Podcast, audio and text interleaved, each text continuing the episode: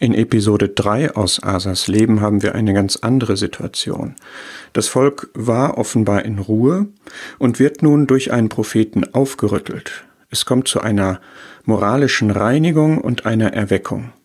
Welchen Zusammenhang hat Ruhe und Belebung? Ist Rettung im Sinne von Jesaja 30 auch Rettung aus Trägheit? Ist die Kraft, die da verheißen wird, die Stärke auch die einer Belebung?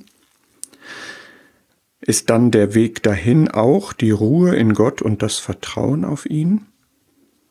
Schauen wir uns diese Situation in 2. Chroniker 15 an. Wir wissen nicht, wann genau diese Szene spielt, aber offenbar, sie steht im Anschluss an das, was vorher war, war das Volk in Ruhe und in Frieden, und plötzlich tritt ein Prophet auf. Der Geist Gottes hat eine Botschaft. Und diese Botschaft packt er ein in Zusagen, die sie sowieso kennen und die sie sowieso haben. Er sagt nämlich, der Herr ist mit euch, wenn ihr mit ihm seid.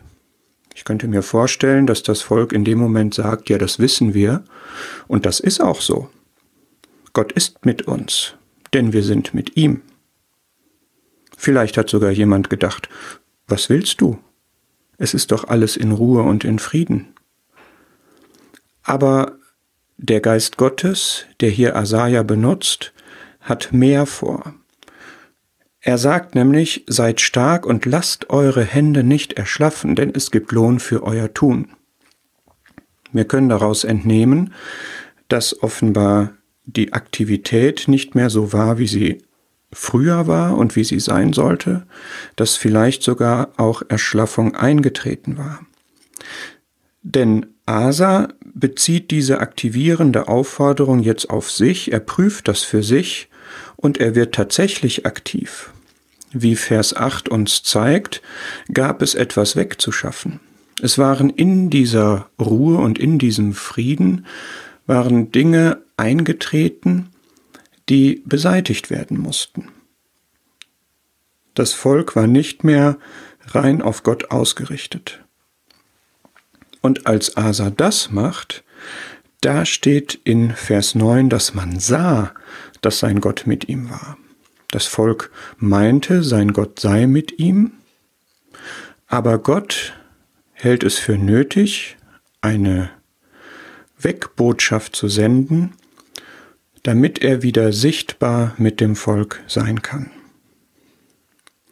Diese Umkehr also, die Asa hier einleitet, bewirkt dann eine echte Erweckung. Ich will da jetzt nicht im Einzelnen drauf eingehen, aber lies mal in Ruhe dieses ganze Kapitel 2. Chroniker 15. Es ist einfach faszinierend und total schön, dass anknüpfend an diese Umkehr und dieses Wirken Gottes, was erkennbar und erlebbar zeigt, dass Gott mit Asa war, dass das Wachstum bewirkt, dass sogar welche aus dem Nachbarvolk Israel überlaufen nach Juda, dass es Gemeinschaft gibt, sie versammeln sich, das Ganze auf einer verbindlichen Basis durch einen Bund. Es gibt Opfer, es gibt Anbetung, es gibt Lobpreis und es gibt Freude. Eine echte Erweckung. Und wie steht das im Kontrast zu dieser Ruhe, zu diesem Frieden, der vorher war, wo man nichts von solchen Erscheinungen hört. Der Schlüssel für diese Erweckung ist das ungeteilte Herz.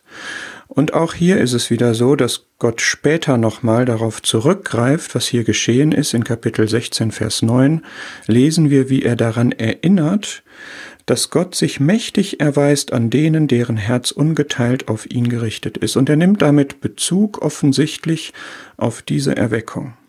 Denn in Kapitel 15 lesen wir mehrfach diese Aussage, dass sie Gott nicht einfach nur suchen. Wir haben gesehen, es gibt eine Verheißung für das Suchen, aber das Suchen muss sein mit dem ganzen Herzen und mit der ganzen Seele. Und dann haben sie einen Eid geschworen mit ihrem ganzen Herzen. Und dann wird gesagt, sie suchen Gott nicht nur mit ihrem ganzen Herzen und ihrer ganzen Seele, sondern mit ihrem ganzen Willen, mit ihrer ganzen Entschiedenheit. Und auch wenn die Reinigung nicht komplett und restlos geschieht, liest man in Vers 17 doch, dass das Herz Asas ungeteilt war alle seine Tage. Und das hat Ruhe und Frieden gewirkt. Aber lasst uns kurz nachdenken über diese Formulierung, das ungeteilte Herz oder das ganze Herz. Das heißt, es ist ein Herz, was eindimensional nur auf Gott ausgerichtet ist. Es geht um Gott. Das Denken dreht sich um Gott, das Fühlen dreht sich um Gott, die Entscheidungen drehen sich um Gott, die Kraft ist für Gott. Das wurde schon im fünften Buch Mose dem Volk Israel auferlegt. Es war das Gebot, dass sie den Herrn, ihren Gott, lieben sollten aus ihrem ganzen Herzen, mit ihrer ganzen Seele, mit ihrem ganzen Verstand, mit ihrer ganzen Kraft. Und der Herr zitiert dieses Gebot.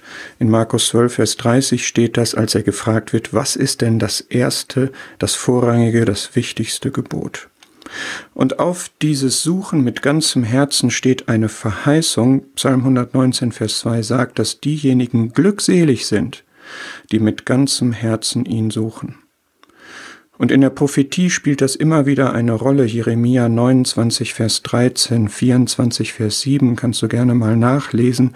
Da bedauert Gott es, dass man nicht mit ganzem Herzen nach ihm gefragt oder mit ganzem Herzen nach ihm umgekehrt ist, und er verheißt es aber für die Zukunft und sagt, wenn das geschieht, dann sind wir wieder in Einklang, dann bin ich wieder ihr Gott, dann bin ich wieder mit ihnen.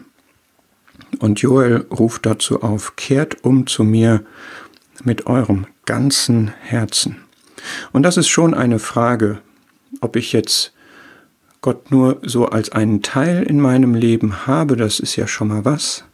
Aber das ist nichts, worauf man sich ausruhen kann. Das ist auch nicht ausreichend, um Gott wirklich als den Gott mit mir zu erleben, sondern er möchte schon, dass wir mit unserem ganzen Herzen nach ihm fragen, nach ihm suchen und auch immer wieder uns prüfen, was ist in unserem Leben da, wo wir umkehren müssen wieder zu ihm, wo ist etwas anderes daneben gekommen, wir persönlich und auch wir gemeinsam, damit wir belebt werden, damit wir erweckt werden, damit wir die Gemeinschaft und die Freude und den Segen Gottes so völlig genießen, wie er ihn für uns vorgesehen hat. Deswegen bedenke diesen Vers aus Jesaja 30 auch einmal unter dem Gesichtspunkt, es ist eine Verheißung auch für eine Erweckung, für eine Rettung aus Trägheit, aus Eingeschlafensein, aus äußerlich betrachtetem Tod. Wach auf, der du schläfst, der Christus wird dir leuchten.